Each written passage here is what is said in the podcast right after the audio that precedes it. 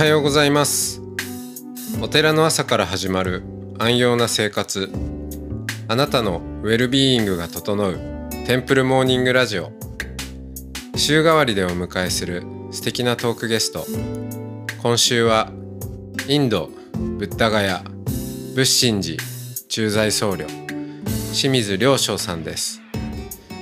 トークの後は全国各地のお坊さんのフレッシュなお経を日替わりでお届けします。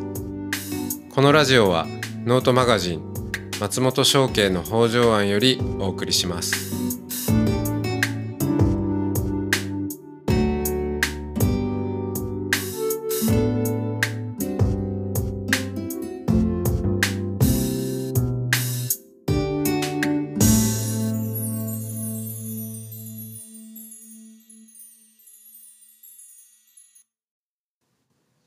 ございます。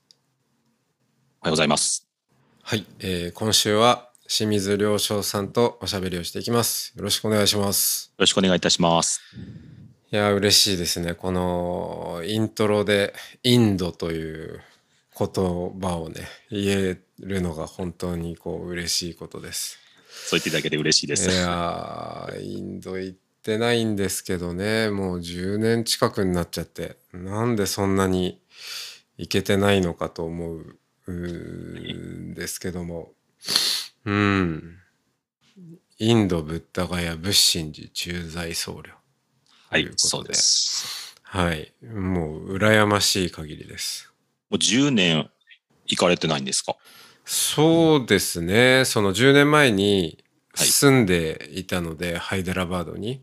何年ぐらいおられたんですか？そああ、その時は1年ちょっとぐらいですかね。はい。うん。もうん。う10年違うと、ここ10年のインドは劇的に変化いたしましたので、そうですよね。もう、どうなっちゃったんだろうと思うけど、でも、まあ、まだ変わらずに残ってるところも、うん、あるんだろうなとも思いつつね。そうですね。はい。えーはい。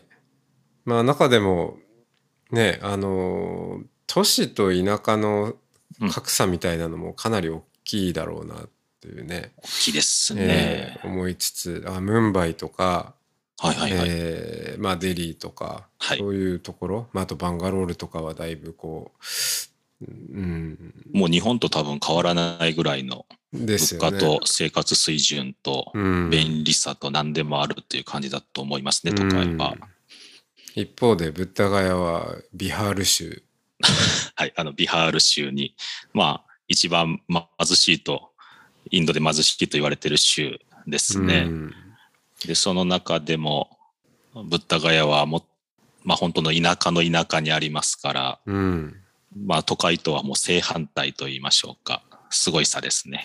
ですよね。まあそんなブッダガヤの仏心寺で、はい。まあ駐在僧侶って言っても、えー今ブッダガヤからつないでいただいてるっていうねことではなく、そうですね、はい残念ながら、はい、今は日本におります。うん、ここちょっと2年ほどは、もうだからコロナアフターコロナですねはもうちょっとしばらく行けてない状態みたいそうですね、長いですね。こんなに離れると思ってなかったので。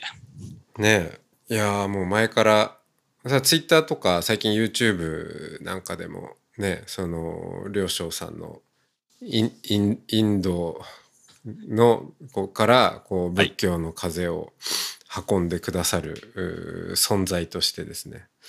はい。私はずっと注目をしていて。でありがとうございます。おあれ一番最近お会いしたのって、あれ何だったかな？お会いしたのは、結構前ですよ。分結構前ですよね。直接は。はい。うん、あん、なん、5、6年もっと経つかな。ちょっと、はっきり出てこないです。はい。何度か直接お会いしてお話をさせていただいたとは思います。はい。とかまあ最近ですとまあオンラインもあったりもするので少少しだけこう、はいっていうのはありましたけどそうですねでもやっぱ改めてあんまりあインドのお坊さんっていうので、まあ、勝手にこう憧れがあったんですけどそん お恥ずかしいです。いやいやあのゆっくりお話を伺いたいなと思ってたんで、ぜひいろいろ聞かせてください。よろしくお願いします。よろしくお願いいたします。はい。えー、で、まあそのご紹介ではね、仏心寺という仏の心の、心はい。はい、寺、えーご紹介したんですけど、所属というんですかね、えー浄土宗の安養寺さん。そうです。まあ、あの、うん僧侶としては日本の立場としては僧侶になりますので、はいはい。浄土宗の安養寺、神戸にあります安養寺の所属になります。うん。ですね。でも所属だけど、生まれとかっていうことでもないわけですもんね。あ、そうです。生まれは私は福井県の浄土宗のお寺にはなるんです。うん。はい。あの、そこはもう田舎の禅道院っていうお寺になりますけれども、うん。で今のこちらの安養寺は、えー阪神・淡路大震災の際に、うんこちらの安養寺が全壊をしまして、で、その後に、まあまあいらっしゃった住職さんが、年とご病気になられて、で、その中で、うちの父親に、まあ、再建というか、まあ、お寺をうんお願いしますというお話が来まして、うん。で、それがまあ、約20年ほど前ですね。うんなるほど。で、それからこちらと福井うんを今往復する生活になってういます。ーん。じゃあ、まあそういう意味では、その、お安養寺と禅、えー道院ですねとを、はい。あの親子で、まあ、やっていらっしゃるような。はいで、ちょ私は次男なので、長男もいて、はい。3人があっちこっちぐるぐる回っている状態です。なるほど。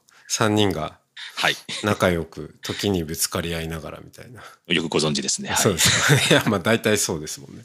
そうです。はいよく何も存じてないんですけど、そういう感じなのかなと思って、あの言ってみただけです。はい。えーしかしね、そこにその仏心寺という要素が入ってくるまでのこのはいね、両将さんの人生の旅とかもちょっといろいろ伺っていきたいなと思いますけど、はい。じ。ゃあ、えーもう子供の頃はあのその禅道院？そうです。うん。だから、大学で私は京都の仏教大学に行きましたので、それまでが福井のお寺でずっとこう過ごしたという形ですね。うん。福井のどこですか？えっとね、昔は河野村って言ってみな、今は南越前町って名前は変わりましたけど、おまあ、あの、敦賀ってご存知ですかね。ーはいはいはい。とか、竹府ってご存知ですか？あのー特急に乗るとね止まりますから。あそうですね。あはあはあはあっていう感じはあるんですけまあ、あの、うん。福井県の真ん中あたりと言えばいいんですかね。うん。こう、象の鼻みたいになっている、その鼻の付け根あたりの小さい山の谷合いの家が数十軒ある集落のお寺ですね。ど。うーん。じゃあもう本当に、はい。なんていうか、うん、地域に根ざしたお寺。まあ、本当集落の中のおですよね。寺、だからあの山の中腹にお寺があって、うん。本当の皆さんが多分想像するような田舎の山寺みたいな、はいはいはいはい。そういうところですね。ねえ、うん。田んぼがあり畑があり。田んぼあり、畑あり、四方山に囲まれ、ここまでバスは1日2本っていうう感じですね。でまあえーやっぱこう過疎化高齢化もまあ進みもう超、超ですね。はい。すごく進んでいる状態です。いわゆるこう限界集落的なまさにそうです。まさにそんな感じです。うんそうかそこでじゃあ野山を駆け回って育ったような感じなんですか？やっぱそうですね。山登ったり、川に入ったり、魚取ったり、うんまあそういう本当の生活 ですね。出れないのでね、外に。はい。うんそうですよね同級生、まあ、小学校とかあるんですか？あもちろんあります、あります。けど、うんまあバスで、こう、だいたい10分、15分かな。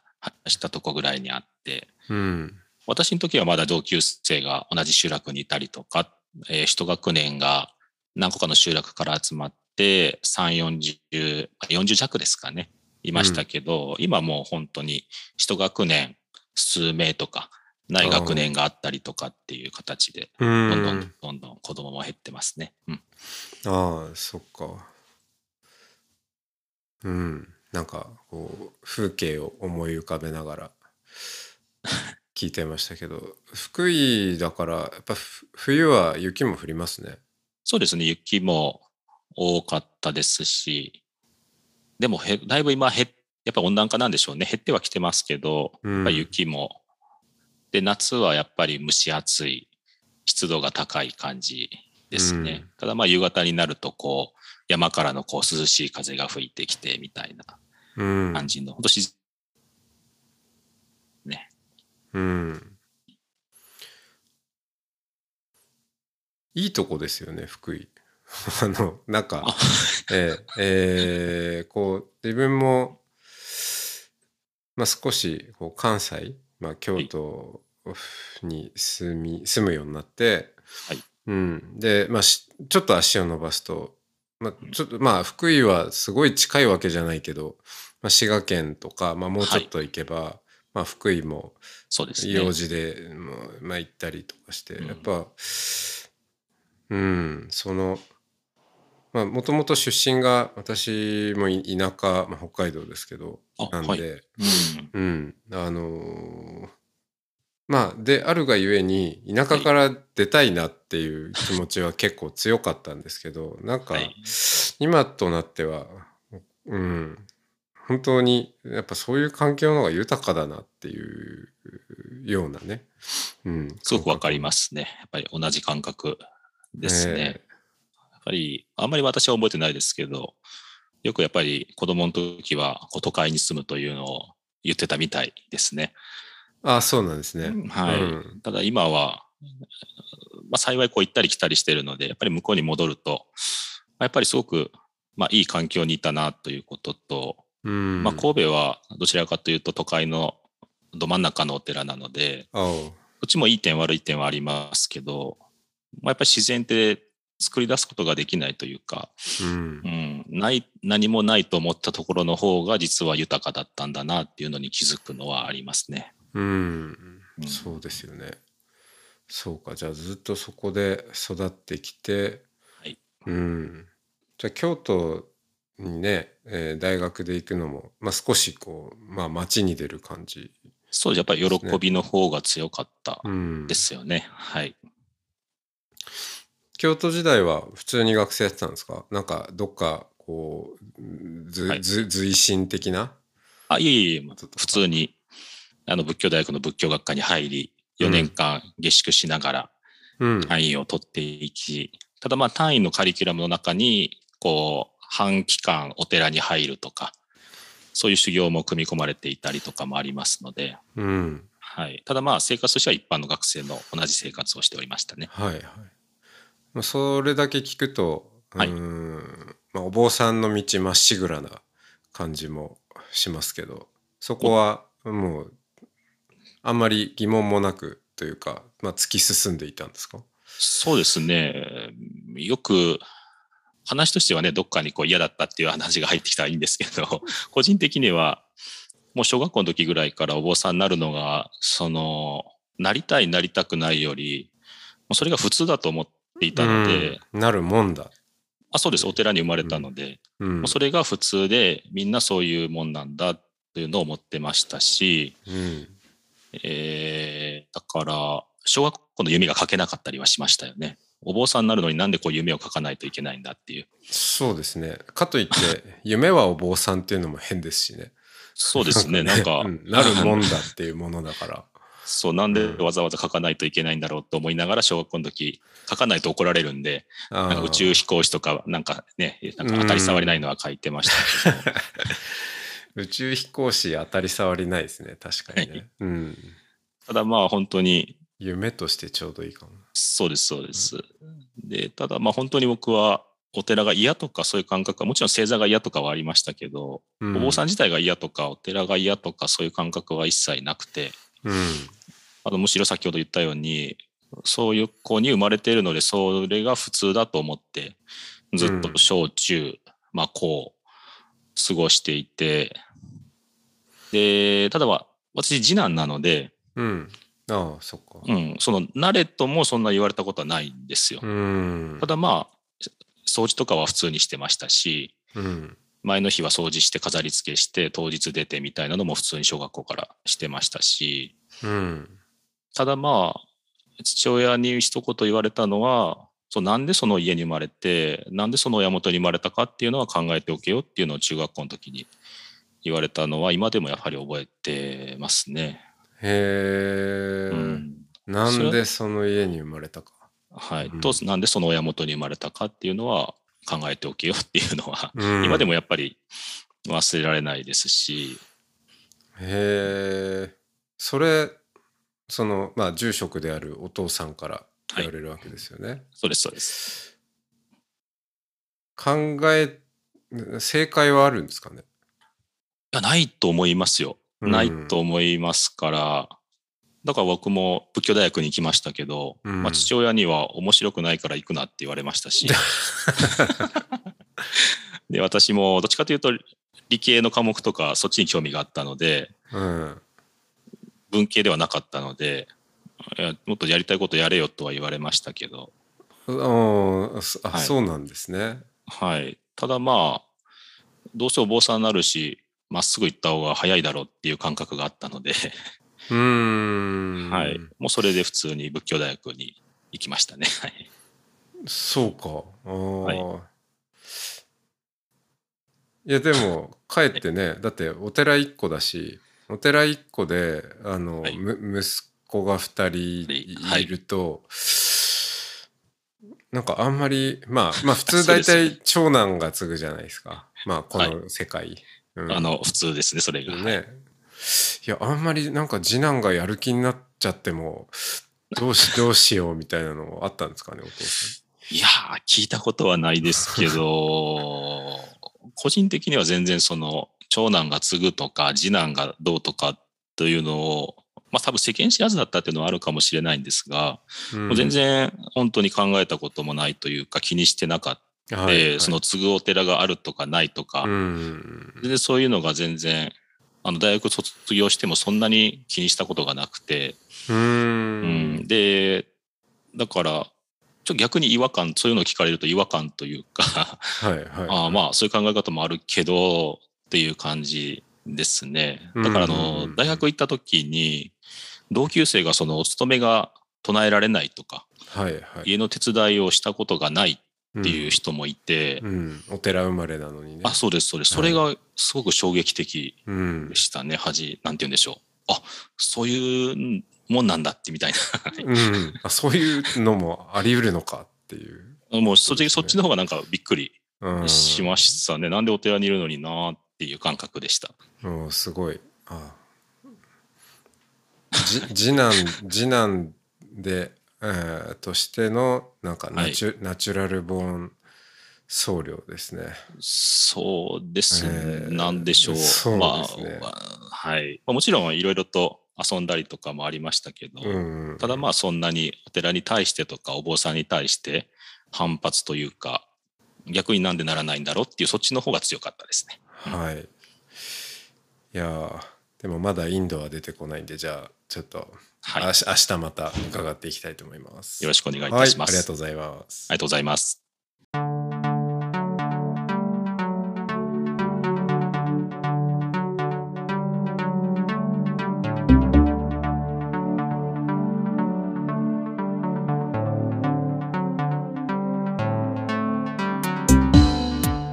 いつもテンプルモーニングラジオを応援してくださりありがとうございます番組を継続支援してくださる TMR サポーターを募集しています詳しくはテンプルモーニングラジオ公式ホームページ radio.templemorning.com ドネーションのページをご覧ください。